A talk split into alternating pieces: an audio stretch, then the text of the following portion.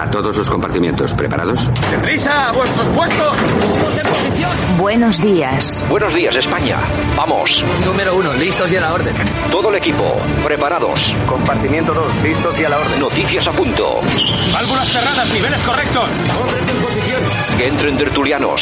Compartimiento 4, listos y a la orden. Vamos a por ello. Número 6, listos y a la orden. Santiago Fontenla, preparado que entramos.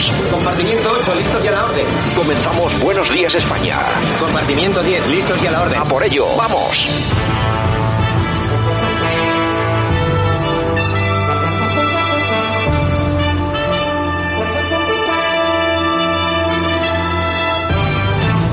Buenos días España, 1 de marzo 2022. Aquí estamos como cada día con este Buenos días España, 60 minutos por delante para analizar la realidad. Vamos a ir con nuestras secciones habituales, con el profesor Sergio Fernández Riquerme, vamos a estar con Yolanda C y vamos a tener hoy también eh, nueva tertulia para analizar eh, más datos, más cuestiones interesantes que están ocurriendo en relación a la guerra en Ucrania con esa invasión rusa. Hoy vamos a hablar de esas fuerzas chechenas que se han enviado a Ucrania. Vamos también a hablar de esa censura a los medios de comunicación en ruso, eh, a RT y a Sputnik. Vamos a valorarlo con eh, Francisco Carrera, que es el director de Terreta Radio, con Hanan Serrouk y también vamos a tener con nosotros desde Roma al padre Apeles. Es decir, que tenemos un programa de análisis, 60 minutos de análisis, como para agarrarse porque va a estar bastante, bastante potente. Mientras tanto, Rusia y Ucrania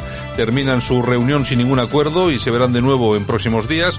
Ucrania eleva a 352 muertos y unos 2.000 heridos el balance de víctimas civiles desde la invasión y Zelensky que solicita formalmente el ingreso de Ucrania en la UE. Mientras tanto, Sánchez descarta el envío de armamento a Ucrania, pero no descarta si es por Podemos y Rusia cierra su espacio aéreo, aéreo aerolíneas de 36 países, incluida a España en respuesta, efectivamente, a lo que están haciendo eh, estos países. Rusia acusa a Occidente de haber creado una burbuja que puede reventar y censura su papel negativo y la sesión de emergencia de la Asamblea General de la ONU, décima en la historia y sin capacidad vinculante también en marcha. Mientras tanto, detenido en Polonia el periodista español Pablo González mientras informaba sobre la guerra de Ucrania y el Banco de Rusia sube del 9,5 al 20% los tipos para frenar la inflación esperada por las sanciones, mientras el IBEX 35 en España pierde un 2,7% desde el comienzo del año impactado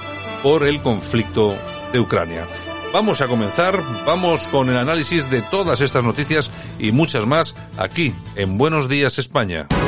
Aquí te lo contamos. Buenos días España. Buenos días.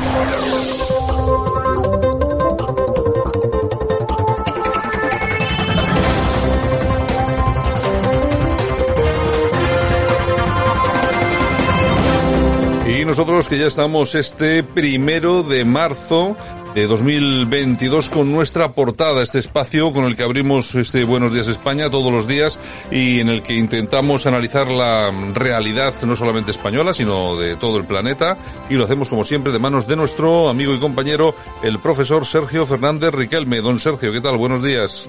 Muy buenos días, Santiago. Pues nada, un saludo y bueno, hoy tampoco tenemos muchas, muchas noticias que no sean la del conflicto entre Rusia y Ucrania, que, bueno, se producen muchas muchas noticias, lo que solapa todo lo que ocurre alrededor, que hombre, seguramente que siguen pasando cosas, pero la verdad es que tienen mucha menor proyección en los medios de, de comunicación.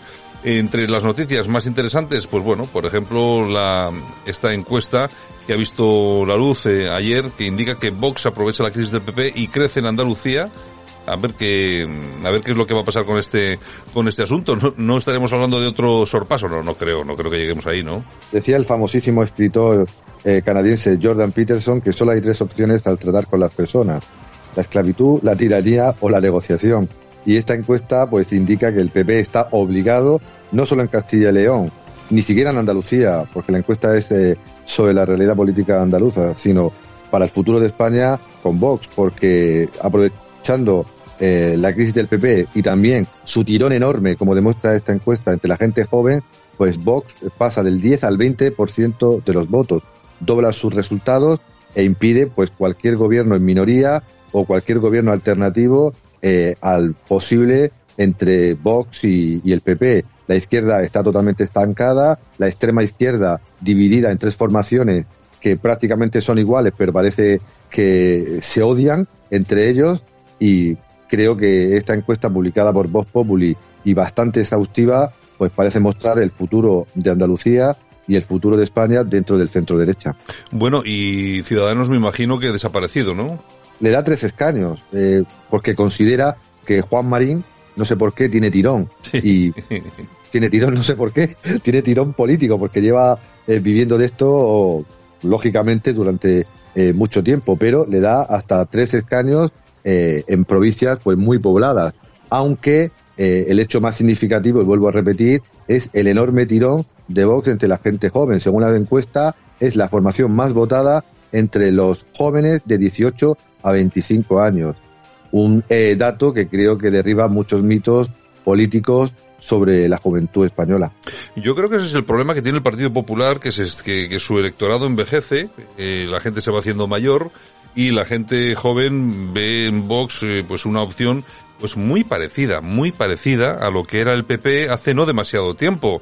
Seguramente con algunos pequeños cambios, seguramente en materia de inmigración y tal, pero bueno, era otro otro partido popular que poco tiene que ver con el que vivimos hoy en día, ¿no?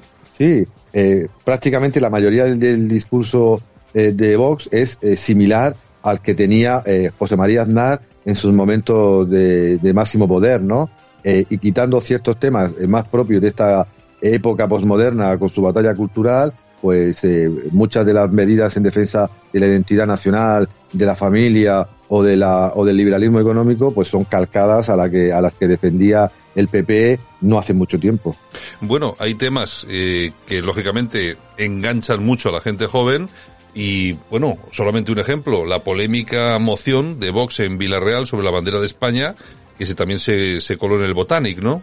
la identidad, la identidad nacional es un problema para Valencia y en concreto para eh, la formación de Podemos, Unides Podem, en la comunidad eh, valenciana. Y todo surgió porque en el ayuntamiento de Villarreal, Vox presentó una moción para poner la bandera española en los colegios, como pasa en prácticamente todos los lugares del mundo. Pero eh, el PSOE, que al principio estaba a favor, al final se echó para atrás y en esa polémica eh, la portavoz eh, de Unidas Podem eh, dijo literalmente que es una aberración poner la bandera española en los colegios porque es una propuesta propia del franquismo, ¿no?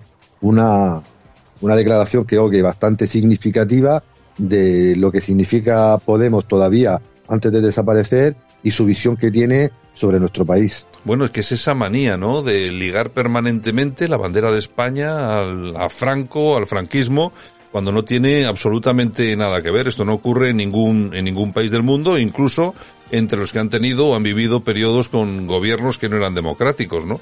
Eh, yo solamente entiendo todo esto por un afán eh, importantísimo anti-español, por romper, por destruir las estructuras que tenemos ahora y, y destruir la España tal como la entendemos hoy, ¿no? Es que nuestra bandera significa, a diferencia de otras, significa eh, pluralidad, diversidad, unidad, eh, y parece que los nacionalistas y separatistas eh, utilizan su bandera regional como un elemento diferenciador, mientras que nuestra enseña, el rojo igualdad, pese a, a quien pese, es un símbolo de libertad, de unidad, de progreso, de trabajo común y de respeto a esta maravillosa pluralidad cultural, lingüística o política que caracteriza o debería caracterizar a España. Bueno, pues el odio a la bandera española, que no es propio solamente de fuerzas eh, separatistas como las fuerzas separatistas catalanas o vascas, pues bueno, también Podemos, también se, se dibuja perfectamente. Además lo vemos eh, muy a menudo en el Parlamento, ¿no? Con no solamente con todos estos personajes que tiene la derecha y la izquierda separatista catalana y vasca, sino también con esta gente de Vox que pulula por allí, que resulta que, bueno, cualquier cosa que suene, que suene a nación o a España, parece ser que le saca, le sale el sarpullido en la piel. Bueno, mientras tanto, lo que sí tenemos son problemas y problemas económicos, a pesar de lo que nos cuentan. El IPC se desboca en febrero hasta el 7.4 y registra su tasa más alta, atención, en 33 años, casi nada terrible, noticia terrible, no solo por la guerra de Ucrania, sino que es una tendencia que llevamos viendo muchos meses y además es profundamente injusta porque afecta igual a ricos y a pobres. Eh, se pueden hacer muchas medidas de escudo social, pero si no se toca, si no se actúa ante la inflación, ante los impuestos indirectos, que son los que más cobra el Estado y los que más nos afecta, pues la desigualdad seguirá creciendo en este país y los ricos serán más ricos y los pobres serán más pobres. Porque como todos nuestros oyentes saben, eh, los impuestos eh, directos eh, a través del IRPF lo pagan pues quien puede pagarlo, pero lo que realmente pagamos es estos impuestos indirectos, que son los que se reflejan en el IPC y que además los pagan todos por igual. El 21% del IVA lo paga igual un rico que un pobre. Pero esta subida, si el gobierno quiere realmente ayudar a los trabajadores, a la gente humilde, el gobierno tiene que actuar sea como sea y como han hecho otros países que han congelado precios, que han eh, reducido beneficios, que han impuesto tasas, porque, lo vuelvo a repetir, si no se hace nada, esto puede ser la ruina para muchísimos trabajadores autónomos y empresas. Bueno, y luego está ese populismo, ¿no? Que nos venden de vez en cuando, que hay que subir los impuestos a los, a los ricos, a los más ricos. lo que pasa es que la, la realidad es bien distinta. Incluso si cogiéramos las fortunas de los 100 más ricos o de los 500 más ricos de España y simplemente se las propiásemos, tampoco íbamos a solucionar gran cosa. Pues estamos, no estamos hablando de, cimas, de cifras especialmente importantes para resolver problemas estructurales que tiene España. Es decir, nosotros no tenemos problemas de mil millones de euros o de dos mil millones de euros o de cinco mil millones de euros. Tenemos otros problemas gravísimos, entre ellos la deuda, que bueno, es, es, eh, yo creo que son cifras alarmantes también, ¿no, eh, Sergio? Efectivamente, ni quitándole el dinero a los ricos, muy ricos, como diría eh, Robin Hood, podríamos pagar pues esa enorme deuda pública que arrastra la economía española. El Estado se está gastando lo que no tiene, favorecido por el grifo abierto del Banco Central Europeo en plena pandemia, y pues ya estamos en cifras prácticamente inauditas ha crecido en 2021 la deuda pública un 6,1% hasta la maravillosa, increíble y terrorífica cantidad de 1,43 billones de euros. Con B. El ciento, con B. El 118,7% del PIB nacional. Una de las cifras más altas del mundo que no para de crecer eh, y que creo que va a condicionar pues toda nuestra existencia ciudadana y estatal durante muchos años. Al final, la fiesta, por desgracia, hay que pagarla y por mucho que eh, le quitemos el dinero a los muy, muy ricos, pues eh, creo que van a ser migajas en comparación con todo lo que debemos, especialmente a China. Bueno, pues es que ese es el mensaje que nos lanzan, sobre todo desde Podemos, etcétera, etcétera, etcétera, que los más ricos tienen que pagar más dinero. Bueno, pues ni aún así, ni aunque les quitásemos lo que tienen, hay que tener en cuenta que España ahora mismo tiene una deuda de 1,43 billones, con B, billones de euros es una deuda impagable de ninguna de las maneras. Y eso solamente se puede hacer frente a esa deuda eh, generando otras políticas económicas, laborales, etcétera, etcétera, etcétera. Y no haciendo lo que se hace ahora. Por ejemplo, la última, la nueva propuesta del ministro Escribá para autónomos sube las cuotas entre 202 y los 1.123 euros. Escribá poco a poco nos la está metiendo. Empezó con las pensiones y casi nadie se dio cuenta y ahora se la va a meter, y perdónenme la expresión, a los autónomos subiendo el tramo superior eh, que debe pagar pues eh, cada mes. Una nueva subida que denuncia Lorenzo Amor, el presidente de la asociación que representa a los autónomos españoles, que vuelve a subrayar que siempre son los autónomos los que tienen que hacer frente a la recuperación económica, los que tienen que subir sus cuotas para e intentar pagar lo que debe cada mes, eh, lo hemos visto antes con la deuda pública, el gobierno y que prácticamente no reciben prestaciones acorde con el esfuerzo que hacen cada día, no solo por levantar la persiana, sino por pagar sus, sus cuotas que no paran de crecer año tras año. Es lo que tenemos, ya veremos a ver cómo acaba todo esto, aunque tiene bastante mala pinta. Don Sergio, mañana regresamos. Un placer. Hasta mañana. Aquí te lo contamos. Buenos días España. Buenos días. Pero a su vez tiene ese control político que le, no pierde el tiempo en tomar eh, buscar acuerdos para tomar decisiones, ¿verdad? Pero bueno. y el papel de España, señor Vázquez, yo quería preguntarle, ¿qué papel tiene que jugar eh, España en este España, pues por lo menos tener un papel, ¿verdad? Porque desgraciadamente lo que no hemos tenido es ningún papel, lo cual es normal y comprensible. Es decir, mucha gente se escandaliza y dice, es que no han llamado al presidente de gobierno, llaman al de Polonia. Claro, nosotros tenemos comunistas en el gobierno. Entonces, el tener comunistas en el gobierno implica un distanciamiento, una desconfianza y yo creo que incluso una lejanía eh, por parte de los gobiernos eh, occidentales, las primeras potencias occidentales, sobre todo Estados Unidos.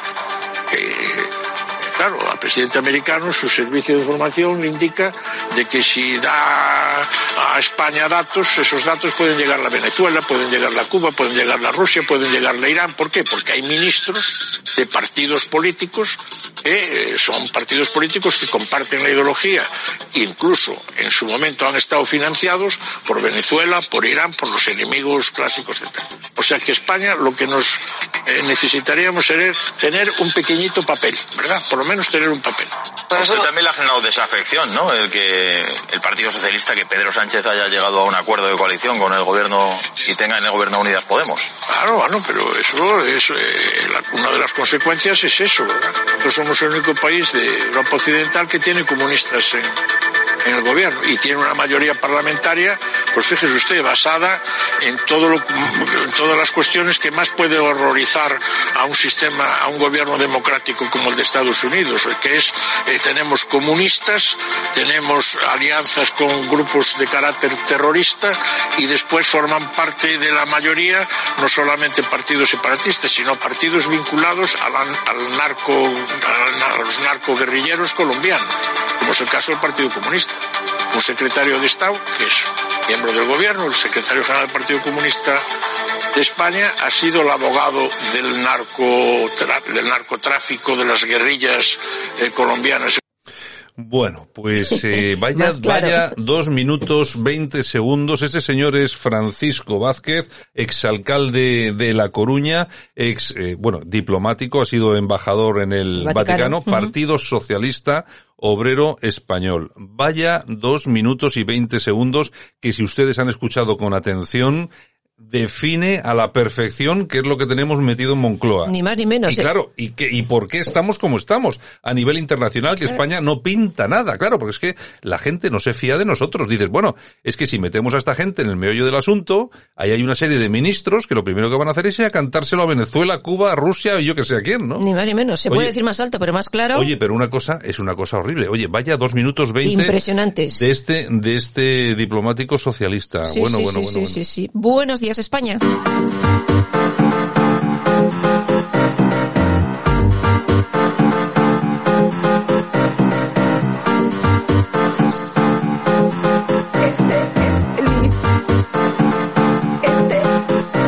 En Radio Cadena Española no nos cansamos. No nos cansamos de madrugar. No nos cansamos de contar la actualidad. No nos cansamos de decir las cosas claras. En fin, que no nos cansamos de tocar los temas más importantes. No nos cansamos. Este es el ministerio de todas las mujeres. De todas las mujeres. Bueno, pues nosotros hemos pasado ya de mes, estamos en marzo, día marzo, día 1, seguimos en guerra todavía. Y lo que te rondaré. Bueno. Y lo que te rondaré. Y lo que te rondaré, Morena. Bueno, ¿qué tenemos hoy nosotros? Bueno, pues empezamos, si te parece, con la filósofa Laura Llevadot, que ha dicho que las mujeres han sido prostituidas en el matrimonio a cambio de un techo. El hombre las mantenía a cambio de sexo. Bueno, pues son estas nuevas eh, esta, estas nuevas teorías que bueno, pues Oye, las feministas que están casadas son putas? No, no, lo que digo, lo que digo yo es que vamos a ver, yo no sé cómo le sentaría, claro, tendría que decírselo eh, ante un auditorio pues lleno de madres y abuelas, claro. ¿no? A ver qué es lo que qué es lo que le decían a este tío. O sea, vamos a ver, que una mujer o sea, simplemente por el hecho de que es filósofa, porque ha ido a la universidad, quizá porque eh, tenga una, un esto, no sé, un aire de superioridad que no se sabe muy bien a cuenta de qué viene, pero que sea capaz de decir que es que todas las mujeres han sido violentadas en el matrimonio porque lo único que tenían que hacer era...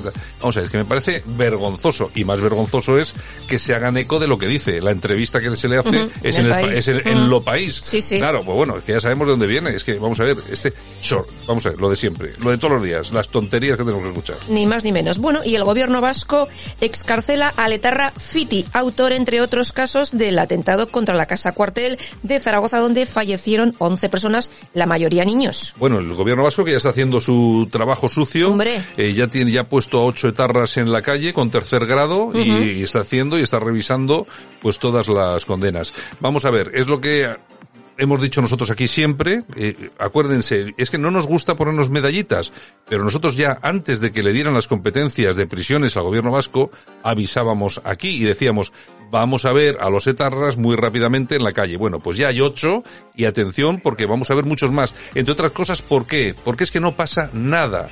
Y cuando digo no pasa nada, es que la oposición está al cambio de líder. Vox está al sorpaso. Eh, Ciudadanos está desapareciendo. Es decir, la gente decente de este país, la gente decente en política me refiero, gente decente hay en todos los sitios, pero me refiero en política, está a otras cosas. Y mientras tanto estos hacen lo que les da la gana porque no hay nadie que les haga oposición. Para nada. Porque a mí, desde mi punto de vista, que te pongan ocho etarras en la calle, según han cogido las competencias de prisiones los separatistas del PNV, uh -huh. pues hombre, era para montar un poco de escándalo en el Parlamento, ¿no? Pero era de esperar. También, lógicamente. Bueno, y Teo García Egea parece ser que ha llamado a diputados y VIPs del PP para tantearles sobre una posible candidatura pues contra Fijo, alternativa pero, Fijo. ¿De qué? ¿De casado o la suya? pues no, no se sabe, no se sabe muy bien. Cualquier cosa. Bueno, y mientras Cuca Gamarra pues mantendrá el equipo de Egea para evitar pues otra guerra en el partido antes del Congreso. Bueno, o sea que claro, pues que es que todas las estructuras, parches. todas las estructuras que están montadas dentro del PP, que se han montado con el equipo de Casado, eh, siguen funcionando. Yo me imagino que cuando llegue Feijó, si llega, porque todavía no sabemos si va a llegar o no, pero si llega, me imagino que va a haber cambios sustanciales en todo lo que es, me imagino que sobre todo políticas de comunicación. De todas formas, nosotros, yo lo digo siempre, lo venimos anunciando desde hace tiempo, que nadie, vamos a ver, han echado ustedes de su partido al señor Casado porque decían que era muy tibio y que era socialdemócrata. Uh -huh. Y resulta que lo primero que hacen es coger a Feijó, que resulta que no es tibio ni socialdemócrata. Yo no sé exactamente de qué, de qué guindo se han caído. La no verdad. sabemos si sabemos lo que queremos. Es que, vamos a ver, electoralmente, yo se lo digo con absoluta sinceridad a toda la gente del PP que nos escucha. Electoralmente, es mejor cartel eh, casado que Feijó. Es que alguien piensa que fuera, es que yo lo, lo digo a veces, la famosa operación Roca, ¿eh? que se hizo en Cataluña desde Convergencia y Unión, eh, que no consiguió nada. Pues algo muy parecido es lo que va a pasar con, con Feijó. Es que Feijó no tiene ningún tipo de simpatías en el resto de España. En Galicia, pues sí, pero en el resto de España. Ninguna. Eh, el otro día veíamos la encuesta, ¿no? Que un 70% de las bases del PP que querían, preferían a, a, a Feijó que a Ayuso. Pero vamos a ver, ¿pero ustedes nos han tomado por tontos o cómo es esto? Los de GAT3, encima, que son la única, la única agencia seria y ahora se ponen a trabajar en estas cosas. Tezanos bueno, dos. En fin. Bueno, y España enviará más tropas a la frontera con Rusia. La ministra Robles asegura que la posición de la OTAN es reforzar las fronteras de los países aliados. No hace mucho, habrá que recordar, en una portada del Mundo aparecía el presi diciendo que el Ministerio de Defensa no era necesario. Bueno, de todas formas, de todas formas, vamos a ver, el, hay que tener en cuenta, hay que tener un poco de memoria histórica en, en relación a qué es lo que ha pensado siempre la izquierda sobre la OTAN. Acuérdense ustedes de que uh -huh. eh, había que salir de la OTAN, luego decían que sí y se hizo un referéndum y al final salía que sí porque apoyó el PSOE. De todas formas, eh, siempre ha habido eh, una tendencia un poco eh, crítica frente a la OTAN, pero bueno, cuando, y sobre todo cuando se pone en marcha determinados movimientos militares, como fueron los de Aznar y tal y cual, pero resulta que llega su momento cuando están ellos en el medio de la red y no tienen ningún tipo de problema a mandar tropas. Y no solamente a mandarlas, se ha mandado un barco, etcétera, hay 800 españoles allí, sino que van a mandar más todavía. Es decir, están haciendo, están intentando tener el papel que decía el señor eh, Vázquez hace un minuto que no se tiene, pero es que no lo van a conseguir mientras tengan esos elementos en el gobierno. Ni más ni menos. Bueno, y Hungría que no permitirá el paso de equipamiento militar hacia Ucrania. Bueno, pues me parece bien. Cada uno hace lo que, cada uno hace lo que... De todas formas, a mí me parece que enviar armamento a Ucrania en este momento por parte de países de la Unión Europea es meterse en un lío es meterse en un lío porque lo único que haces es cabrear más a, a, Putin. a Putin y compañía. Así que bueno, en fin. Bueno. bueno, y el gobierno que apaga ordenadores de la seguridad social ante el temor de ciberataques rusos, eso sí, cuando no estén trabajando, ¿eh? cuando estén apagados. sí, cuando están, cuando están apagados. Y siempre, los rusos, ¿eh? Los rusos, Dios mío, los rusos. Ay, los rusos, qué malos hombre, son. Hombre, vamos a ver, a mí no es que me gusten los rusos, pero vamos, tampoco son tan malos. Es igual que lo de los chinos. ¿Te gustan los chinos? Pues no, en absoluto. Pero son son lo peor los que hacen todo lo malo que No, no, no, no. no. Aquí también tenemos malos, malos, Tenemos malos, aquí tenemos, bueno, muchos, muchos malísimos. Bueno, y nosotros vamos a hablar un poquitín de cómo se gasta nuestro dinero. Hoy nos vamos a enterar de cuánto nos va a costar la promoción y normalización de la lengua catalana en Baleares. 3,4 millones de euros. 3,4 millones de euros eh, que se meten, no sabemos exactamente en qué saco, para que los eh, señores que viven, los ciudadanos de las Baleares, aprendan catalán. Pues ya está que eliminar el castellano de todas, todas y es lo que Francina Armengol va a destinar. Menos mal que no les ha dado por decir que ahora todos los eh, ciudadanos de Baleares tienen que aprender chino. Eh, menos mal. Bueno, ¿qué vamos? Deja, deja, deja. Todo se andará también. Bueno, Toñejas. ¿Para quién? Para el ministro Escriba. ¿Qué Sube las cotizaciones a los autónomos. Sube las los que más pagan. Suben las cotizaciones a los autónomos es a los que hay que esquilmar, robar su dinero para luego tener los mínimos servicios. Por cierto, recuerdo, ¿los autónomos tienen derecho a paro? Creo que no, ¿no? No, no, no. Bueno, pues bueno, en fin, aquí en, Bueno, aplausos para el chef José Andrés están en lo suyo. Ya llegó ayer a la frontera de Polonia con Ucrania y ha dado de comer a más de 8.000 personas. Bueno, pues eh, vamos a ver, te puede gustar más, te puede gustar menos. A mí, realmente, si tengo que ser sincero, me gusta, pues la verdad es que no tengo muchas simpatías por este hombre. Como chef seguramente sí, pero todo ese, todo ese artilugio político que pone en marcha con, pues no me gusta. Eso sí, hay que reconocer que está donde tiene que estar ¿eh? y que pone su dinero, que no, no pone el dinero de nadie, pone su dinerito para hacer las cosas, cosas que siempre es de agradecer.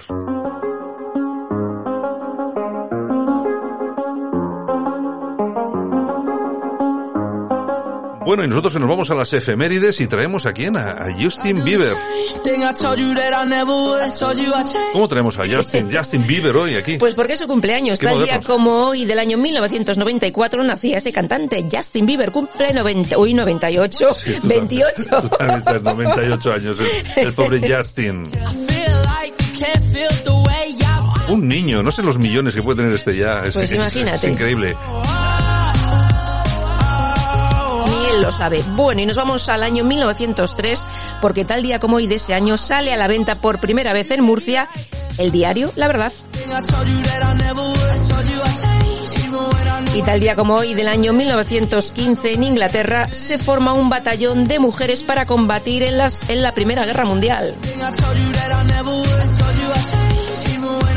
Y también tal día como hoy del año 1910 nacía el actor David Niven David Niven, yo me acuerdo, David, el santo, ¿no? Sí, no, no. Sí, sí. Ese era Roger Moore. Pero no hacía nada, es que no me acuerdo. Bueno, ha hecho grandes películas. Sí, igual, igual estoy ¿eh? fallando, sí. igual estoy fallando, sí, sí, sí, sí. Sigue, sigue. Bueno, y tal día como hoy del año 1927 nacía el cantante y actor Harry Belafonte.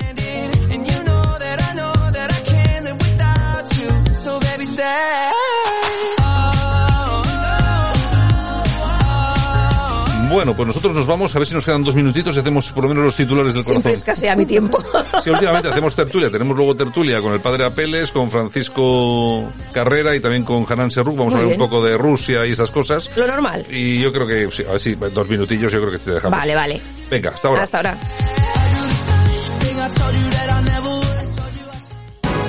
Aquí te lo contamos. Buenos días España. Buenos días. Bueno, y nosotros esta mañana tenemos una pequeña tertulia. Vamos a hablar de temas de actualidad. Lógicamente no se puede quedar en el tintero el tema Rusia-Ucrania. Igual también nos da un poco de tiempo.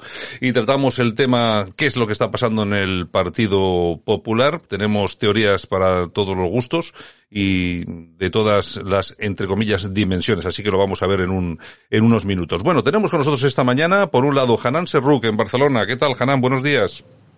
Hola, buenos días. Nos vamos, hasta, nos vamos hasta Alicante. Tenemos a Francisco Carrera, director de Terreta Radio. ¿Qué tal, Francisco? Buenos días. ¿Qué tal? Muy buenos días. Y nos vamos hasta Roma. Allí tenemos al Padre Apeles. Padre Apeles, ¿qué tal? Buenos días. Muy buenos días. Bueno, encantado. Y además vaya sonido que tenemos. Vaya Hoy sí que tenemos buen sonido, Padre Apeles. Hemos mejorado mucho, ¿eh? Claro, claro, gracias a ti. como debe, como debe ser, como debe ser. Bueno, si, si os parece, os primero os agradezco que estéis esta mañana aquí en la radio y si os parece vamos a empezar por el principio. Eh, padre, me gustaría empezar por, por ti, preguntándote qué te está pareciendo todo este conflicto Rusia-Ucrania, qué es lo que ves en todo ello y sobre todo cómo está evolucionando. Bueno, claro, la, pregunta es tan global que es muy difícil. Es, un conflicto, bueno, pues que ya eh, es un conflicto que procede en parte de la historia y en parte de que tenemos que tener en cuenta que los problemas hay que cerrarlos bien. Y cuando se dio la independencia a Ucrania, pues no se cerraron bien los problemas, porque era un momento, digamos, en que la Unión Soviética estaba en grave crisis, que lo que querían un poco era desprenderse del lastre, pero claro, la población de Ucrania es la que es, la historia es la que es, y los problemas, bueno, pues luego vuelven a surgir. Si a eso le añades, digamos, lo que ha sido la geopolítica de Estados Unidos, sobre todo mm, de la administración Obama-Clinton, que, vuelve a ser la que tenemos ahora, porque si recordáis bien, eh, en el último momento, eh, Hillary Clinton ya quería guerra en su momento, pero tuvimos cuatro años de Trump. Trump eh, lo que quería era hacer negocios con Putin, no guerra, y por tanto durante cuatro años estuvo el tema aparcado. Pero en cuanto pudo Estados Unidos, volvió mm, a relanzar el tema. Eh, bueno, es muy complicado saber lo que ocurrirá. Me alegro mucho de que haya pues estas conversaciones que por otra parte era de suponer que las habría y esperemos, bueno, pues que, tengan fruto. Eh, Apeles, fíjate que lo hemos repetido alguna vez aquí en la radio, que fíjate, incluso antes de que Trump ganase las elecciones, ya todo el mundo decía que nos iba a meter en la tercera guerra mundial. Muy al contrario, lo único que hizo fue llegar a acuerdos pues con la gente más peligrosa, ¿no? Que había, que había en el planeta. Fíjate que ha sido llegar los demócratas en Estados Unidos y tenemos, y tenemos ya esta guerra, porque no hay que olvidar que todo esto viene muy impulsado por Biden y seguramente sus bajos índices de popularidad, ¿no? Por supuesto, pero fíjate en una cosa, fíjate que mientras la reacción de Europa es casi histérica, en cambio Estados Unidos está muy calmado, lo que me hace suponer a mí que exista, y no quiero ser eh, adivino, pero que exista ya un acuerdo entre Estados Unidos y Rusia. Es decir, gracias a esta crisis, todos los países de la OTAN van de una vez por todas, digamos, a aumentar eh, muchísimo su presupuesto en defensa, por tanto Estados Unidos podrá exportar, podrá vender muchas más armas. Eh, por ahora parece eh, que se ha eh, bloqueado, yo creo que no por mucho tiempo, pero se ha bloqueado el proyecto del Nord Stream 2, con lo cual Estados Unidos puede vender su gas líquido a, a Europa. Y además Europa y Rusia, que tendrían que ser aliados naturales, se han puesto unos contra otros para satisfacción de Estados Unidos. Por tanto, me parece que es una guerra que a Estados Unidos no le va mal y por eso, como además yo creo que tiene ya un, acuerdo y que hay seguridad de que Putin no va a usar armas nucleares ni va a ocurrir la tercera guerra mundial, Estados Unidos está relativamente tranquilo. Bueno, eh, Francisco Carrera, vamos a ver, no, no, yo creo que no desvía mucho el tiro el padre Apeles, teniendo sobre todo en cuenta que ya Alemania ha anunciado un aumento en su presupuesto militar para el año que viene de 150 mil millones, e incluso, por tres, sí. e, incluso en España se, se ha comenzado ya a hablar de aumento del, del presupuesto en defensa. Sí, Pedro Sánchez, que era ese político que cuando estaba en la oposición decía que no hacía falta un Ministerio de Defensa, acordémonos todos. Pero bueno, yo, como decía el padre Apeles, yo eh, espero que este conflicto, esta guerra que eh, no deja de ser un, tema eh, que hunde sus raíces evidentemente en la historia y en ese expansionismo ruso que no es de ahora ruso y ruso soviético. O sea, esto eh, no deja de tener sus raíces soviéticas y no olvidemos que Vladimir Putin es eh, un presidente autócrata es un ex agente del KGB, ex director del KGB y que, bueno, pues eh, mm, demócrata no tiene nada y, bueno, ese expansionismo, primero a través de la anexión de Crimea y ahora, pues, eh, de ese apoyo a las eh, repúblicas independentistas de Lugansk y Donetsk, pues le está sirviendo para ir advirtiendo al resto de Europa de, ojo, estoy aquí y tengo mi poderío militar como como diría, era el cardenal Cisneros, ¿no? Eh, estos son mis poderes, ¿no? Pues eh, aquí estoy. Y hay un eje muy, muy potente entre Rusia, entre Beijing y Teherán, que tienen todos el botón nuclear, que pueden evidentemente no lo van a utilizar y esperemos todos por el bien de la humanidad que no lo utilicen, pero que, ojo, están amenazando y el propio Putin ha dicho que a él le da igual el resto del mundo, porque si él aprieta el botón nuclear, lo único que va a quedar es Rusia y que le da igual que le congelen las cuentas, que no exista nada más, que no, él aprieta el botón y lo único que quedaría es Rusia. Por tanto, eh, bueno, eh, yo creo que eh, y espero que la lección que saquemos de todo este conflicto que mm, espero que se reconduzca en los próximos días. Y todo parece prever que, que, bueno pues que haya unas conversaciones que den su fruto y que bueno pues eh, evidentemente pues no, no lleguen a mucho más allá de lo que estamos viendo que por cierto ya le ha costado la vida a miles de militares civiles etcétera.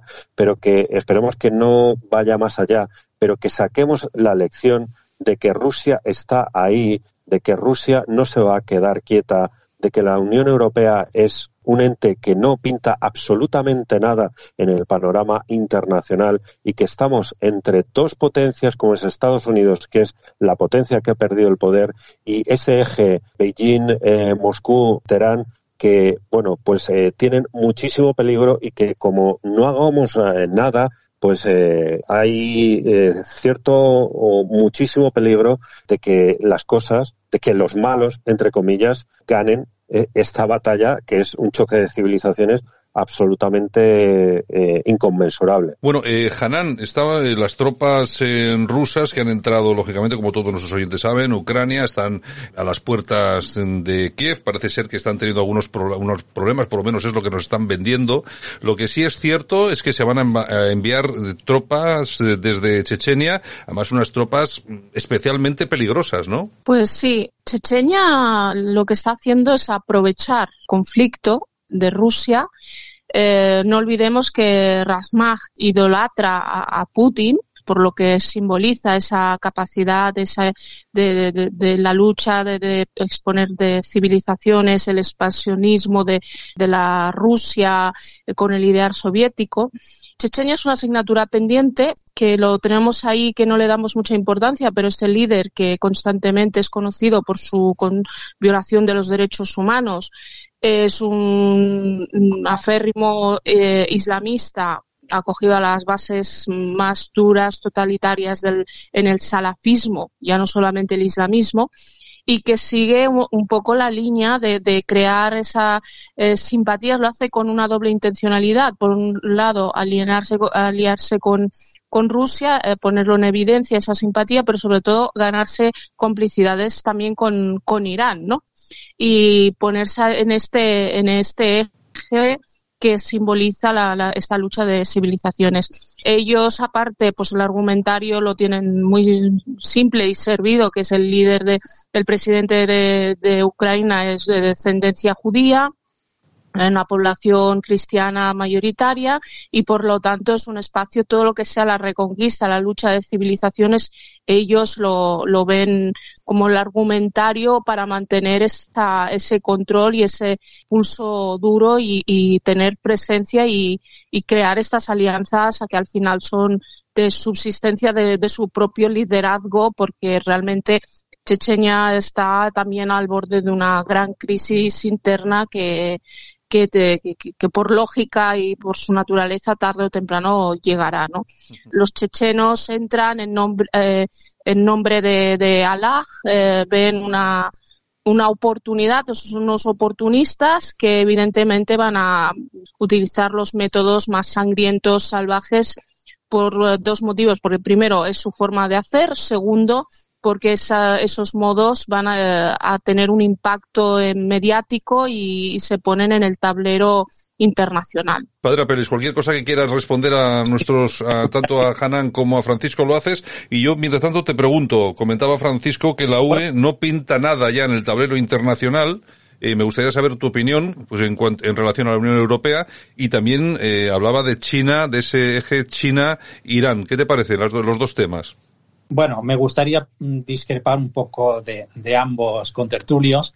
En primer lugar, no creo que los chechenos vayan allí precisamente a instaurar un califato, porque una de las razones por las que Putin hace esta operación militar especial, como la llama él, es la defensa de la Iglesia Ortodoxa. Por lo tanto, en ningún modo creo yo que Putin les dé entrada precisamente para combatir a los cristianos. Más bien creo que estas tropas chechenas se usan un poco como los ingleses acostumbraban a usar a los burkas, ¿no? Para asustar a la gente, porque en estos momentos lo que le interesa a Putin es que la mayor parte de la población pues abandone, por ejemplo, la ciudad de Kiev. Por tanto, mm, como mucho yo creo que estas tropas lo que se van a dedicar luego es a buscar personas en concreto, personas que están en esa lista de objetivos que, haya, que haya preparado el Kremlin. En cuanto a ese eje del que nos hablaba um, Francisco de, entre Rusia, Irán y China, yo no lo veo tan claro. Es decir, Mm, en algunas ocasiones estas tres potencias son aliadas para algunas cosas, pero en otros momentos no dejan de ser competidoras. Es decir, por ejemplo, ahora sí que eh, China, bueno, pues apoya un poquito a Rusia por, por, sus intereses, pero eh, también eh, mm, hay momentos en los que chinos y rusos no se llevan precisamente bien. Irán, por ejemplo, bueno, pues a raíz de esto sale favorecida porque ahora mm, probablemente le van a quitar las sanciones con mucha más facilidad para que pueda vender su petróleo y no tengamos que comprar ese petróleo a Rusia. Por tanto, creo que son simplemente eh, apoyos coyunturales, pero no veo yo en ningún momento que se pueda crear un verdadero eje, porque además se trata de tres civilizaciones muy distintas y con, y con intereses opuestos. Pero es más, y ahora habla, venimos ya al, tema de, la Unión Europea. Creo que a la Unión Europea precisamente lo que le interesa es la alianza con Rusia, no la oposición a Rusia. Eh, eh, Europa tiene el talento, tiene la tecnología, tiene eh, mm, la historia, tiene un montón de elementos muy importantes pero precisa de todas esas materias primas que tiene Rusia. Y, por tanto, em, el, acuerdo tendría que ser precisamente entre alemanes y rusos, es decir, entre la Unión Europea y Rusia. Con toda esta guerra que se le está haciendo a Rusia em, en Ucrania, pero no solamente en Ucrania, sino que se intentó en Georgia, se ha intentado en, Kazajstán, estas eh, que llaman revoluciones de colores, lo único que están haciendo es impulsar a Rusia a, la, alianza con China, impulsar a Rusia a una, a una mayor eh, uso de la autoridad. Y después están resucitando, eh, por ejemplo, yo estos días estoy siguiendo muchísimo el tema y a mí me gusta mucho ver la, el canal de los rusos, Russia Today. Mm. Pero claro, en la edición, en la versión española, cada vez que llaman a un analista, eh, ese analista es de, del sector más basuriento del sí. del PC eh, eh, de la época soviética, de los venezolanos, de los cubanos, de lo peor de la EZ. Mientras que Putin en realidad no es para nada ideología comunista. Recuerde que el otro día, en el discurso que hizo antes de decidir, eh, el tema de Ucrania, habló del terror rojo de Ucrania. Eh, habló mal de Lenin, que dijo que fue el que creó el problema con una Ucrania artificial. Por tanto, eh, lo que pasa es que, claro, él busca los apoyos donde los encuentra y el no querer entendernos con él está llevando a esas alianzas de, Rusia que en realidad, por ejemplo, nos perjudican tanto en toda Hispanoamérica todo ese eh, sentimiento antihispánico y, anti, y anticapitalista y, eh, que, existe en Hispanoamérica, pues claro, es fomentado por Rusia que quiere dividir a Occidente. Yo cuando me he referido a, los chechenos, no es que fueran a instaurar eh, un califato, no van con esa intencionalidad. El líder checheno lo que utiliza esta guerra para posicionarse en el tablero, porque estaba eh, está olvidado, y generar esa sinergia, esa simpatía con, con Irán. Entonces, utilizan eh, esta guerra como un espacio de propaganda. Evidentemente harán sus barbaridades como terroristas que son, porque no tienen otra definición para, para mi entender, pero evidentemente no es para imponer o instaurar un Estado, un califato islámico, sino para tener esas sinergias y alianzas. Simplemente para asustar. Putin no tiene ningún interés en que ellos puedan dominar algo en la escena ucraniana, ni siquiera tiene interés en que hagan eh, grandes barbaridades. Fíjese, por ejemplo, que estamos ya en el quinto día los que son, digamos, enemigos de Rusia están diciendo, bueno, esa operación relámpago no le ha salido como quería porque no ha dominado las ciudades, olvidando pues que Estados Unidos cuando ha querido dominar Irak o cuando ha querido dominar algún país se ha tirado antes un mes bombardeándolo todo antes de mandar las fuerzas terrestres. Eh, Putin evidentemente tiene las fuerzas necesarias para eh, arrasar con cualquiera de las ciudades ucranianas. Pero ese no es el propósito de Putin, porque si Putin lo que quiere luego, digamos, es que los rusos en Ucrania eh, sean respetados, que Rusia pueda tener una relación probablemente de vasallaje como la tiene con Bielorrusia, con Ucrania, no quiere tampoco enemistarse con la población. Por tanto, llevar a un grupo de salvajes, digamos, que lo incendien todo, maten y violen a todo el mundo, no es el interés de Putin. Yo creo que se les lleva más para asustar y se les lleva quizá como eso, como unas fuerzas especiales para capturar a determinados objetivos que no para dejarles que campen por sus respetos en Ucrania. Bueno, vamos a ver, eh, Francisco Carrera, eh, este, este, es un tema que me imagino que te, que te toca directamente, como me tocaría a mí. Vamos a ver, se está barajando la posibilidad, en España también, de prohibir los medios rusos, RT y Sputnik. Bueno, me gustaría saber cuál es tu opinión y sobre todo cómo, cómo se puede entender esto de prohibir este tipo de medios con la libertad de expresión que defendemos en este país. Yo, mientras esté en circulación eh, el Gara, el ARA eh, y demás eh, medios que, bueno, pues ya sabes que han pues hecho apología del terrorismo durante tantos años. el Gara ha sido el altavoz de ETA cada vez que ETA tenía que dar un comunicado y demás. Y ahí está, y ahí siguen los kioscos, eh, etcétera, etcétera. Supongo que ha regado con el dinero público de todos los vascos.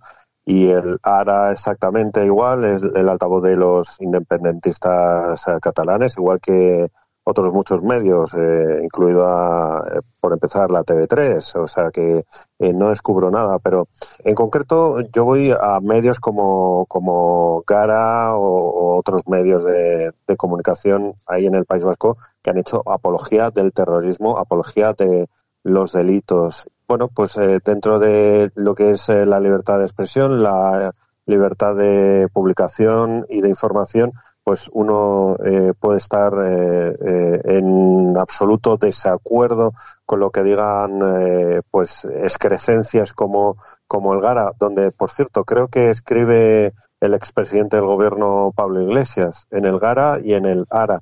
En ambos medios de comunicación y no se le ha prohibido que, estuviera cada día en los kioscos.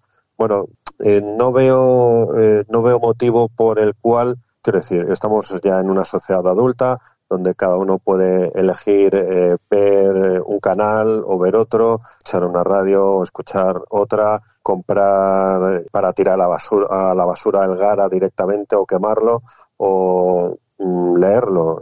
creo que tenemos una sociedad lo suficiente madura como para que tengamos la capacidad de discernimiento de decir, bueno, pues tiene que haber libertad de expresión y por mucho que nos disguste lo que diga ese medio de comunicación y aunque sea propaganda que no nos gusta, pues hay que consentir que esté pues en el aire o en los kioscos o en las ondas eh, porque hay un principio que es la libertad de expresión que está consagrada en la Constitución española. Bueno, de todas formas, lo que sí está claro es que estamos todos los días, podemos disfrutar de cualquier medio de comunicación venezolano, cubano, incluso de las de las eh, dictaduras islamistas, de, la Talibán, por ejemplo, pues tenemos acceso a los medios de comunicación. No entiendo, no entiendo mucho cómo se pueden prohibir estos estos medios. No sé qué opinas al respecto, Hanan, que se que se limite, que se eliminen este tipo de medios de comunicación. Pues mira, yo, como ha dicho el compañero, yo respeto absoluto eh, a la libertad de expresión.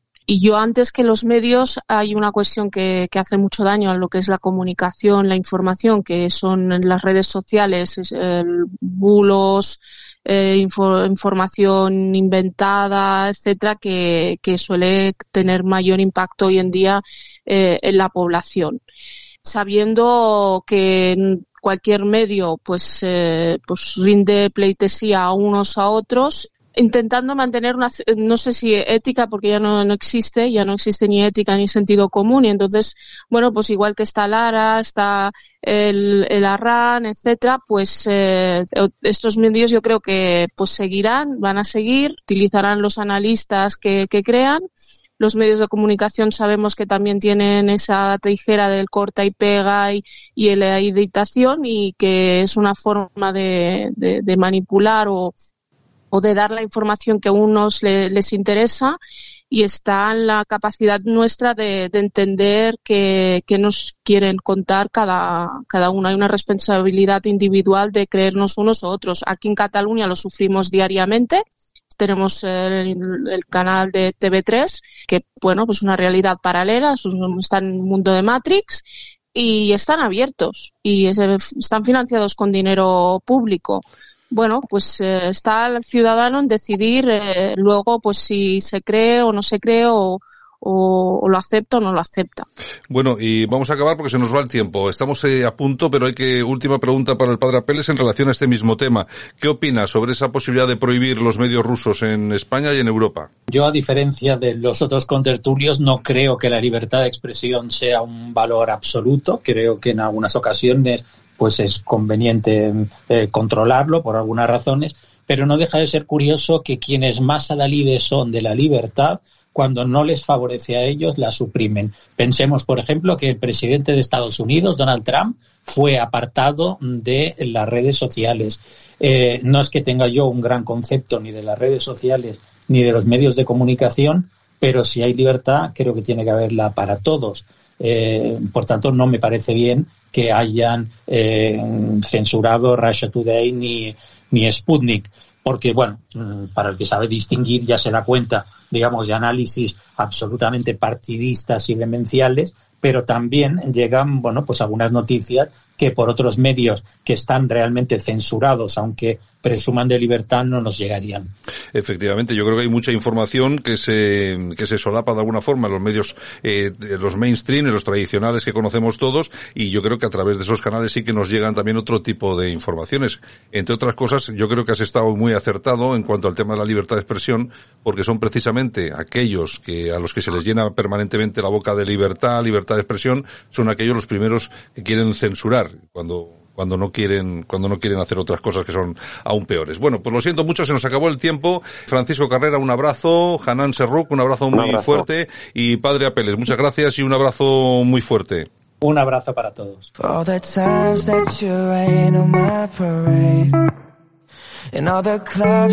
Bueno, y como lo prometido es deuda, le habíamos prometido dos minutos a Yolanda. Y dos minutos van a ser, ¿eh? No más. dos, dos minutitos, bueno, pueden ser tres, tampoco pasa nada, ¿eh? Tampoco pasa nada. Bueno, ¿qué nos cuentas? Bueno, pues tenemos a Antonio David Flores que, bueno, se muda, ya tiene nueva casa en Málaga, ha hecho las maletas, ha abandonado el domicilio familiar mm. y se ha ido. Lo que no sabemos es si va a llevar a su hijo a vivir con él. Porque claro, la venenito, o sea, la tía, dice que el niño debería de vivir con Olga. ¿Qué paso tiene otra hermana? Pero si no es su hijo. Claro, si no es su hijo, ¿por qué tiene que vivir ahí? Claro. Y sobre todo, vamos a ver, si fuera un chico que no tuviera... dependiente. Claro, si no tuviera ningún tipo de dependencia, pero si es dependiente. Entonces, cuidadito, yo me imagino que estará su madre ojo a visor, porque es un niño que, vamos a ver, que cobra una ayuda, que la cobran, y porque lógicamente me imagino que los tutores, o el tutor será el padre, Ajá y vamos a ver eso cómo va, porque ahí va a haber problemas seguro. Hoy hace unos meses ya veíamos a Antonio David que entraba en una oficina de estas, pues no sé cómo lo llaman en Andalucía, de esto de ayuda a la vivienda y todo eso para solicitar una vivienda. Mm, sí, pues sí, me así imagino. Que sabemos. Además me imagino que vinculado con, con el tema de su propio, de su propio hijo. O sea así que, es, así que es. por cierto, en eh, Telecinco ya no se habla de Rocío Carrasco, ¿eh? Ya llegó el nuevo director general, el, el dueño de todos los dueños. bueno, ayer anunciaron el concierto de la que va a haber el día 8. Sí, sí pero bueno, pero ya no se habla ni en Sálvame, ni tal, han cortado el... Yo, bueno. Yo creo que ha venido este hombre... que no hay que hablar tanto. Yo creo que ha venido este hombre y. Vamos a ver, hemos polarizado hemos politizado este asunto. Yo siempre lo he dicho y lo hemos dicho aquí en este programa. El, el caso de Rocío Carrasco hubiera tenido un apoyo del 90% de la, de la población española si no se hubiera politizado. Desde el momento en que entró la ministra de Igualdad, Irene Montero, en el programa, en el primer capítulo, adiós. Adiós. Mm. Ya consiguieron que la mitad de España estuviera en contra, aunque no lo estuviera. Y, le sacaron la cara a su ex, que, es un tío, para mí, desde mi punto de vista, bastante desagradable. Pero es que politizar, lo que hay en politizar, politizar y politizar. Por cierto, que el lemon tea de Terelu y tal también eh, fuera. O sea, ahora han puesto a los gavilanes. oye, ayer, ayer me vi, que es un bodrio. Ayer, ayer vi cinco minutos de los gavilanes. Pues ya aguantaste. No he visto una cosa más. Son mejores las series turcas. no he visto una cosa más repugnante en mi vida. Horrible, horrible. Es una mezcla, una mezcla extraña, rara, con sexo raro, cutre no sé, una o sea, imposible, imposible coches, de, lujo en ranchos sobre, sobre caminos de tierra con mm. caballo, no sé, unas cosas horripilantes, actores malos, la serie mala, bueno, no sé, a la Patiño puede estar contenta que le han quitado el programa por una basura. O sea, era mejor lo suyo. y mira que no lo han promocionado, ¿eh? Bueno, pues ya verás tú, ya verás tú como al final acaban quitándolo porque la gente no lo va, a, ver. La serie es muy mala, ya se veía venir.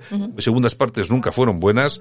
Y la única forma de combatir contra, contra las series turcas es esperar a que acabe la serie turca que están echando ahora mismo en Antena 3, porque eso ya tiene a la gente enganchada. O poner otra turca. No, no, pero eso tiene que ser, una vez que acabe, empezar mm. otra a la vez, mm. para enganchar o uno u otro, porque ahora la gente no va a dejar de verlo. Que no, que no, que no. Esas son las típicas series que no se dejan de ver. Así que bueno, allá Señor, señor, señor. Bueno, y vamos a felicitar a Alejandro Sanz, que ha recibido la medalla de hijo predilecto de Andalucía. Bueno, pues me parece, me parece muy bien. Oye, mira que no le critican también al hombre en redes sociales, ¿eh? Lo que Triunfa más en el, extranjero que en su propio país. Bueno, y Enrique Bumburi, que abandona la música tras 35 años porque dice que se queda sin voz. Sí, ¿no? Es el que se está haciendo un, un bosé. Ya te digo. Pues sí, sí, sí. Sí, bueno, se ha anunciado problemas de salud. Efectivamente. Bueno, eh, no sé, los fieles a Bumburi, pues y a los héroes, pues me imagino que estarán, pues eh, casi casi de luto, ¿no? Por el, por el asunto. A los que no nos gustaba, e incluso a los que nos parecía y nos sigue pareciendo bastante horrendo, pues bueno, nos da exactamente igual. No nos alegramos, pero nos da igual. En fin, ¿y tú te acuerdas de Gervasio de Fer? Hombre, ¿cómo no me voy a acordar ¿Te acuerdas, verdad? Oro olímpico en Sydney, Atenas, Pekín. Sí, que tenía un gimnasio, creo. Sí, bueno, pues eh, abandonó el, la gimnasia, se dedicó a las drogas, alcohol, clínica de... Sí, sí, ayer venía un reportaje en un medio digital y la verdad dice que lo ha pasado muy, muy, muy mal. Está recuperado ya, ha estado mucho tiempo en la clínica de desintoxicación y dice que bueno, que ha sido oro olímpico, ha sido lo más de lo más y que tiene ahí una hipoteca y tiene que seguir trabajando y está ayudando a chavales con dificultades también y todo Hombre, eso. Ha escrito un libro. Tiene que seguir trabajando como todos. Como todos. Yo, de todas formas, eh, hay una cosa que está muy clara, son gente que viene del éxito,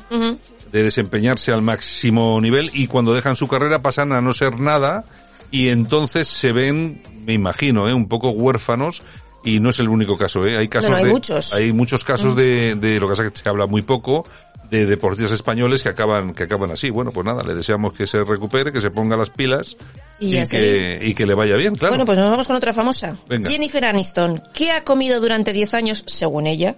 Pues cualquier cosa. Pues mira, una ensalada de lechuga, tomate, aguacate, pechuga de pollo, huevo cocido y un poquito de vinagre. ¿Y eso todos los días? Así tiene la cara ya de lechuga. ¿Y eso todos los días? Eso dice durante 10 años, que no ha fallado. Pues hombre, vamos a ver. A esta le falta un chuletón. Así tiene el cuerpazo que tiene. Pero tortilla patata. Pero es que, no sé. Croquetas.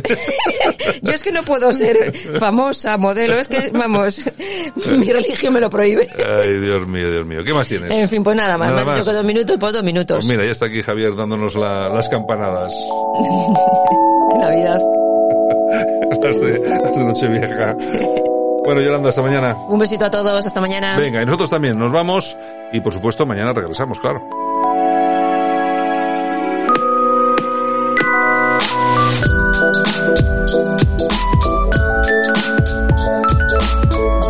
Dicho, un saludo de todas las personas que participaron en el programa de hoy. También un saludo de Javier Muñoz en la técnica.